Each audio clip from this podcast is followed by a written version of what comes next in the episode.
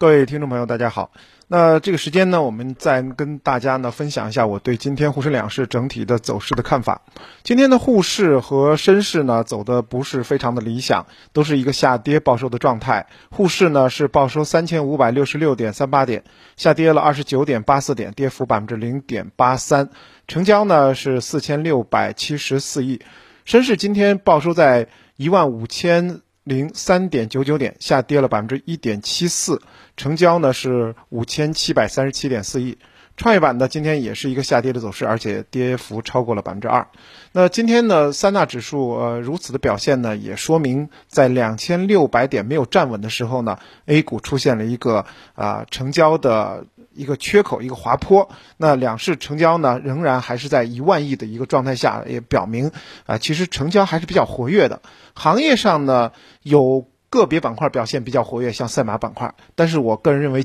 阶段性的表现，或者说啊，也不太能够成为大势。而房地产市场的活跃呢，还需要进一步的观察。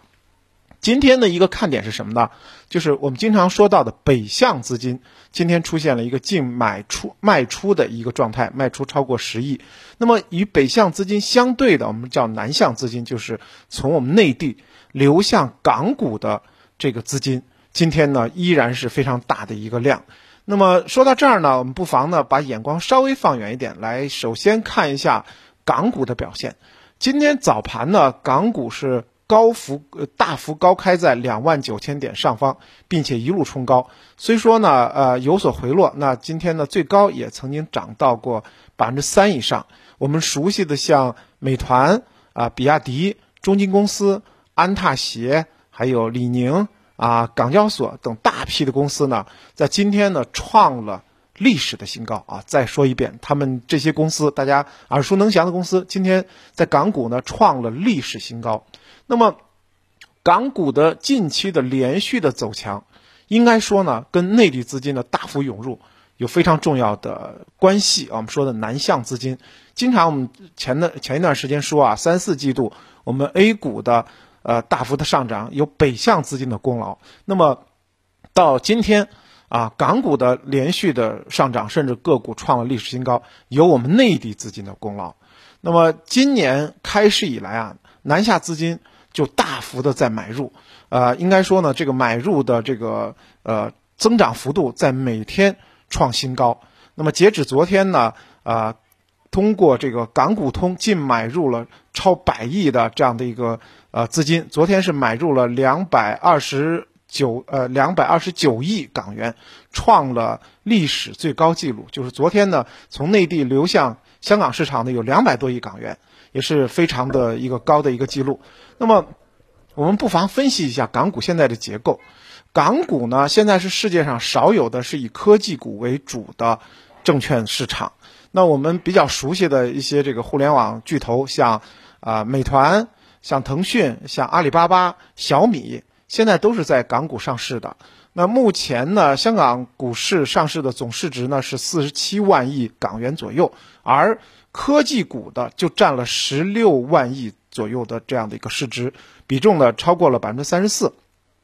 港股还有一部分呢是生物医药公司，那么所以呢，现在港股的这个结构啊，特别的这个前沿啊，就相当于是世界前沿的那种状态，像互联网啊、科技公司，现在成了港股市场的这个核心的投资标的。当然，我们简单的说一下为什么会造成这个情况。一呢是说港股市场是向全世界啊开放的一个开放型市场。其次呢，他们在去年做了一个很大的革新，包括这个同股不同权啊等等这样的一些，呃，不是规定就说互联网企业一定要盈利啊，一定要对等股权啊这种比较好的创新的模式。在港股市场呢，很早就开始采取了。那么因此的话，很多我们内地的互联网企业啊，在内地无法达到这个呃指标的时候呢，就选择了在这个港股上市。呃，恒生科技指数呢，去年一年呢涨幅呢啊超过了百分之七十九，这个。涨幅远远高于纳斯达克，美国纳斯达克百分之四十四的涨幅，也优于我们 A 股创业板百分之六十五的涨幅。那么也就是说，去年港股整体的市场，尤其是这个科技市场的涨幅呢，是非常强的一个动能。那么科技股呢，也是港股持续上涨的一个主要的啊动力源。当然我说了这么多，有两个对我们 A 股的一个影响。第一个影响当然是说，港股的科技股如果上涨的话，后期对我们 A 股的这个创业板啊、科创板，它也会有一个促进作用。因为我们知道，这个在港股上涨的这些科技股、互联网巨头们，跟我们内地的 A 股市场当然是千丝万缕的联系，不管是上下游公司啊、关联公司啊，都是不少的。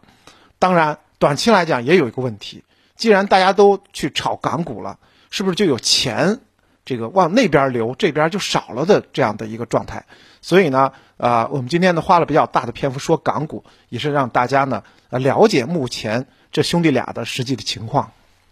那么今天呢，应该说大的消息面呢是相对比较真空的，对于市场的指引作用呢不是太强烈。那么再加上技术面呢，我们在三千六百点没有站稳。那么 A 股呢，就有个坏毛病，大家都知道，就是一般呢，如果说整数关口没有站稳，没有很好的表现的话，就会出现一个这个向下滑落的一个动作，我们叫久攻不破啊，必将溃败，就这样的一个状态。那 A 股呢，两千六百三千六百点，明显就形成了一个源头，呃，调整呢，感觉就是个必然。呃，同时呢，消息面上又不支持大的一个反攻的一个态势，只是有一些。零敲碎打的板块会有表现，比如说，我们看到国家发改委的呃综合司也表述说，要有序取消一些行政性限制消费规定。那比如说，要推动汽车等消费品由购买管理向使用管理转变，鼓励限购城市适当的增加号牌的指标投放。其实去年就已经有这样的一个说法，今年呢再次强调，同时也要促进家电等保有量比较大的耐用消费品更新消费。啊，所以今天呢，像这个消费类的板块当中的，比如说汽车啊等等，就有比较好的表现。另外呢，今天走势最强的板块呢是赛马板块，那也是因为今天呢，中国马术协会速度赛马委员会第一次会议即中国速度赛马竞赛规则呃修订研讨会今天结束了。那么这个会议上呢，对于中国速度赛马规则进行了充分的讨论和修改，初步达成了共识。并且呢，呃，据说这个规则要在二零二一年，今年就要试行了。那么，呃，海南呢，是我们啊特别关注的一个，就是所谓的赛马和旅游产业结合的一个点。因此呢，今天赛马板块呢，由于这个消息的刺激，走的就比较的呃靠前。当然，我个人认为这个持续性是有待考证的，因为毕竟来讲，它更适合于就是一个短期阶段性的一个消息。另外呢，对市场可能有一个。中长期消息的影响，我希望引起大家的关注。什么消息呢？就是呃，这个关于资管集团呃贵州茅台的持仓减持的一个问题。那么截止到二零二零年年底呢，资管集团旗下的美洲基金、欧洲亚太成长基金，呃持有的贵州茅台呢是较三季度减少了百分之五点九。呃，这个话呢要怎么解释呢？第一。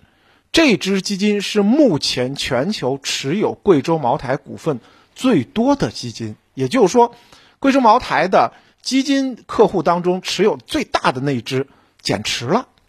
那么，呃，到去年底呢，这支基金持有的贵州茅台的市值呢？啊，差不多有一百四十亿人民币这样的一个状态，而资本集团旗下的另外一支持有较多贵州茅台股份的基金，就叫美洲基金新世界基金，期间呢也小幅减持了茅台。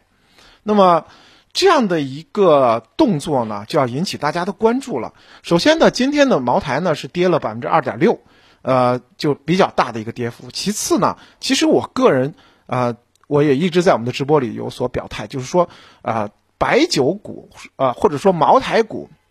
拼命的在上涨，真的未必是好事儿。你听上去它确实是有定海神针、稳住大盘的这样的一个作用，但是呢，如果说我们的经济要靠一支白酒啊、一支茅台就能把我们中国经济顶上去，我想大家都不认同这样的一个观点。所以呢，就是行业上来讲的话，我希望向更多的前瞻性的、前沿性的板块去。转移可能才是好事儿，当然呢，呃，大的基金公司减持茅台，它其实也有一定的风向标的作用。所以呢，我们在后期的板块这个设置，或者说我们自己的板块配置上，也要关注大资金的这样的一个风向。那么短期来讲的话，像呃刚才说到的发改委对于消费板块的表述，就会就要引起大家的关注，比如说消费类的这个新能源汽车呀，消费类的这个白家呃白电家电、智能家居啊，这些可能是需要大家继续的关注。其次呢，像这个每年的呃年初啊，昨天我也提到了，呃中央一号文件